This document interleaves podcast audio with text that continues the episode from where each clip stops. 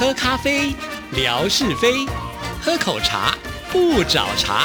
身心放轻松，烦恼自然空。央广即时通，互动更畅通。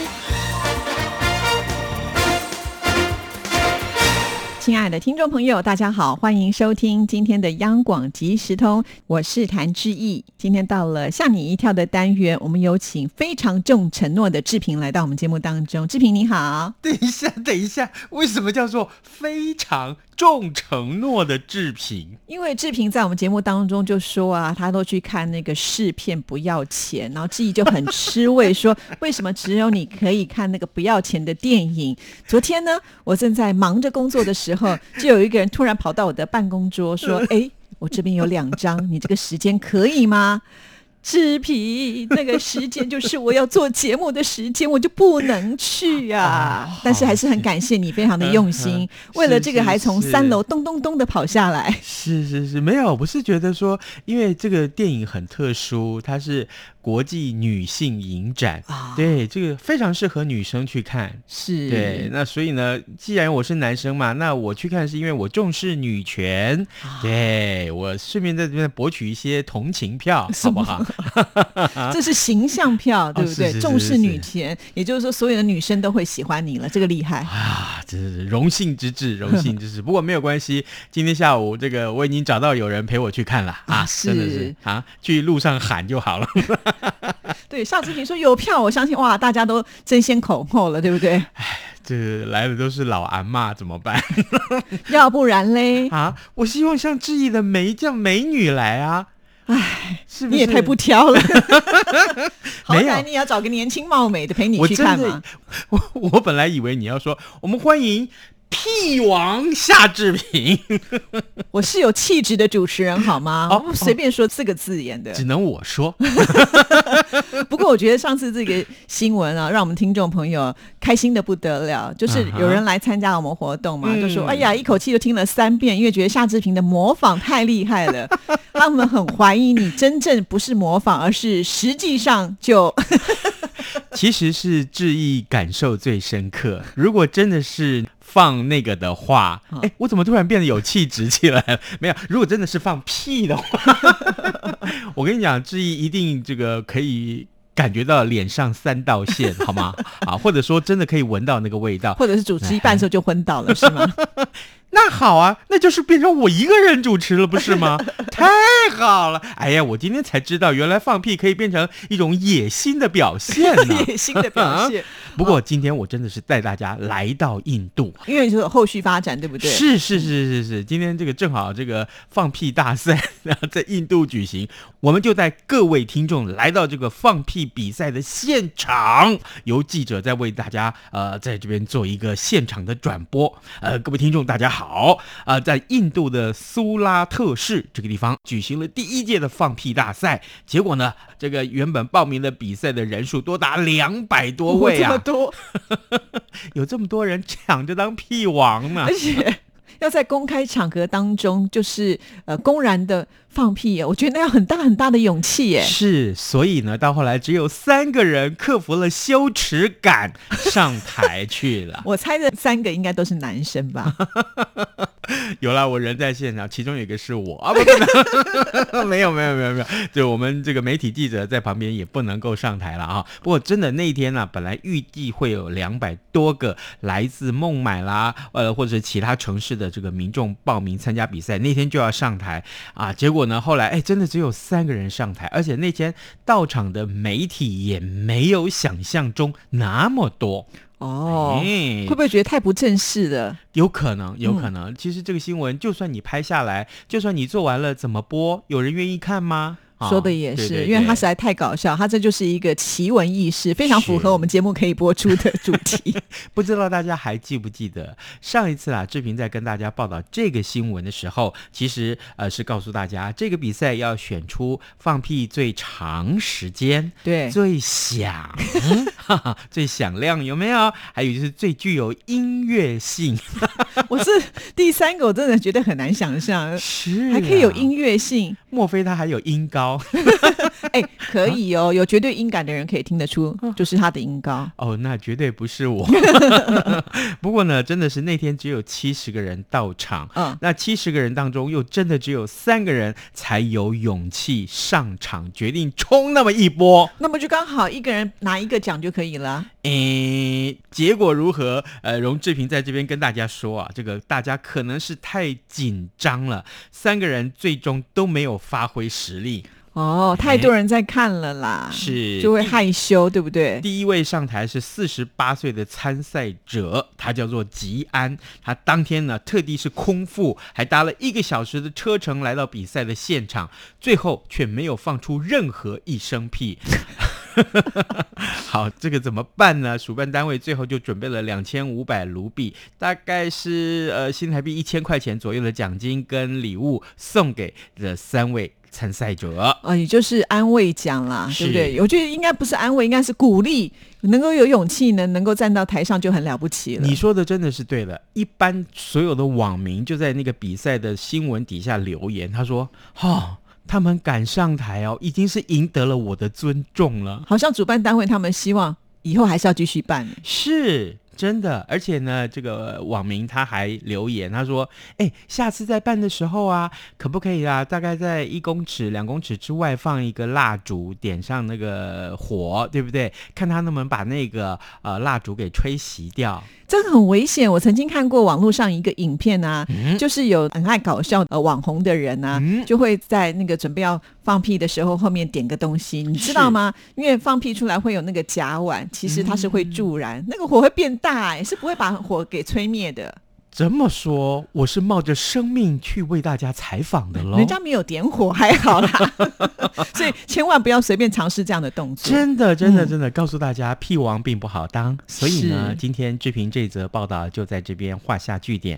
欢迎大家下个，呃应该说明年吧，我们再来印度看看这个放屁大赛。对，其实要建议他们，就是可能要用一个密闭的环境，让他们在里面嗯去收那个声音，不然的话，大庭广众之下，我觉得大部分的人应该还是会害羞。我是建议哦，只要到场的人，这个脸上都戴面具。哦，对不对对，自己打马赛克。好，这个真是很有趣的一个新闻，还有后续报道呢，真是有呃，意思了。希望这个下回有后续，我们明年度的时候，看看是不是真正能够产生冠军。好，下一则，哎，我不知道大家喜欢玩手机，对不对？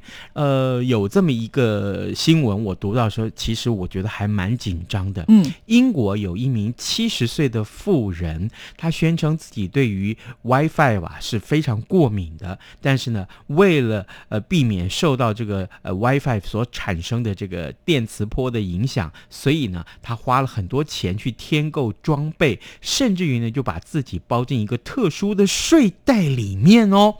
但是呢，他还是担心。接下来，现在已经是四 G 的这个时代了，接下来马上就进入到五 G 的时代了。他说，五 G 一来，电磁波更强，会不会就害死自己了？所以他是有什么不舒服的感觉吗？我告诉你哈，电磁波哈，如果这个出现在那个敏感的人的周围的话，他会觉得头痛，哦，他会觉得总是有一个嗡嗡嗡嗡的声音。就是这样，他就觉得奇怪，今天我来到这个空间，怎么觉得？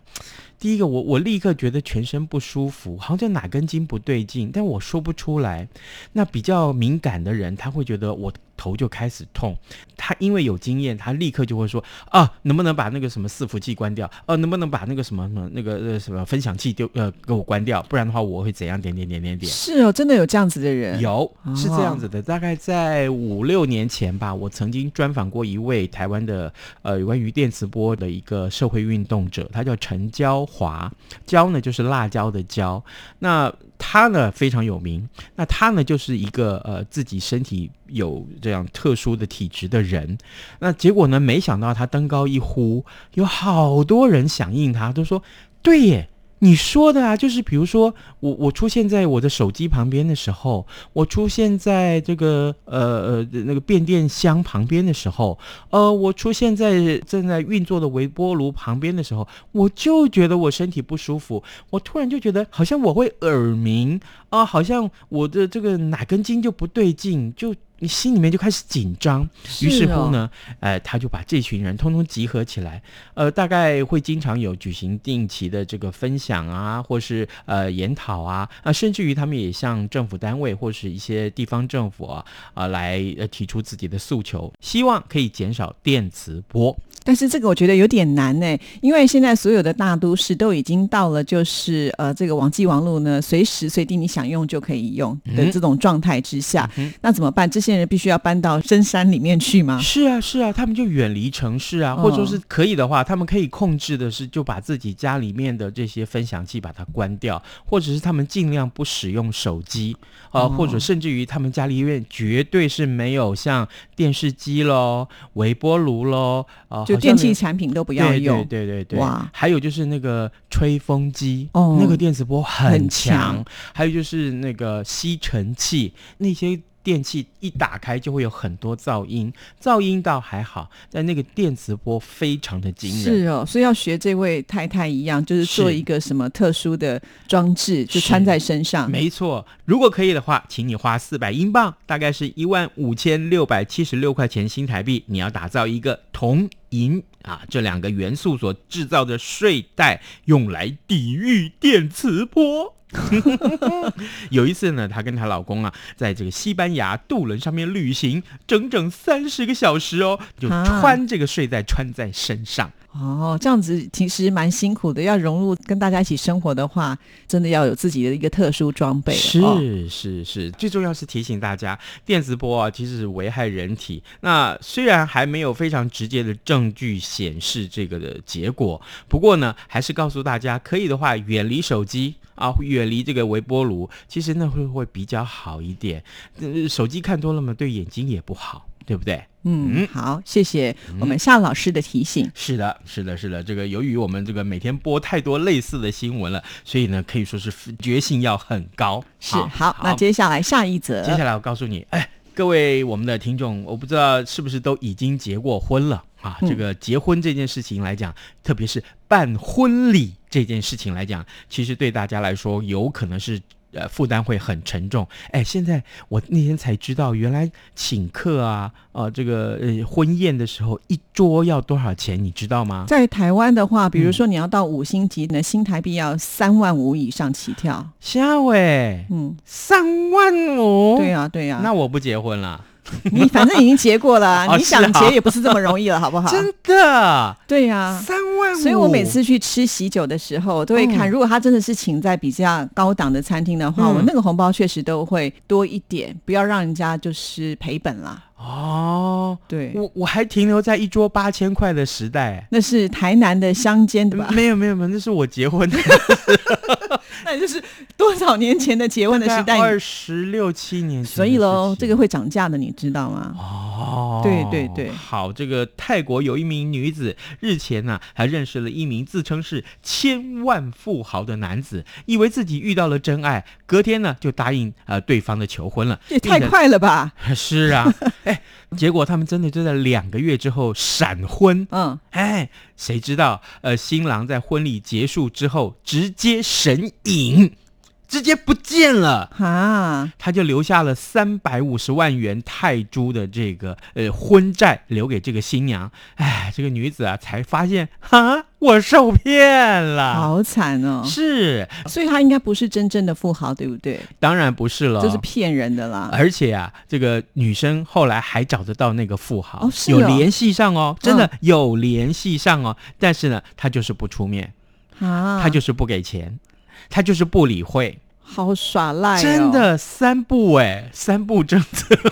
其实我觉得一个婚礼真的花蛮多钱，除了刚才我们讲说那个婚宴的酒席的菜色之外啊，嗯哼嗯哼你总是要请婚顾来帮忙啊，对不对？还有前面的婚纱啊，其实从头到尾真的要花很多钱。现在很多人年轻人不敢结婚，就是因为觉得他们没有准备好。好歹你也找夏志平当主持人嘛。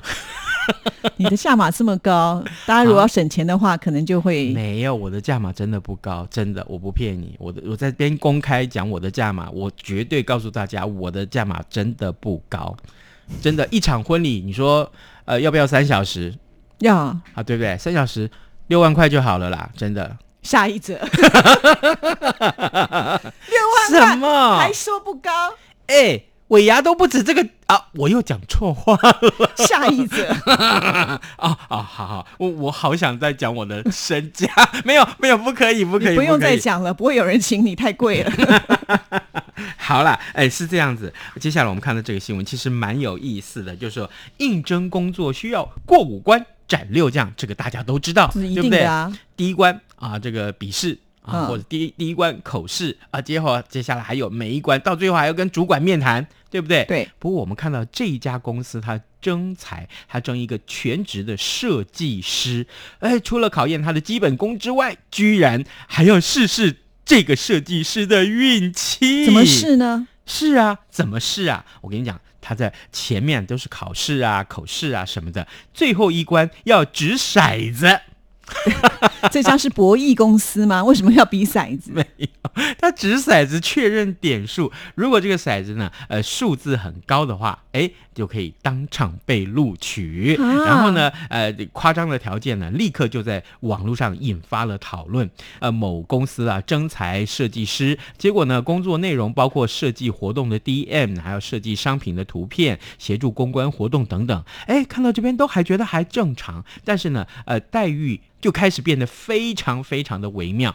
这个公司说啊，基本薪资呢就是二十六 k 加上你的奖金，二十六 k 就是两万六千块钱喽。好，奖金的算法是什么呢？就是六千块乘以你去掷骰子这个骰子的点数减掉一。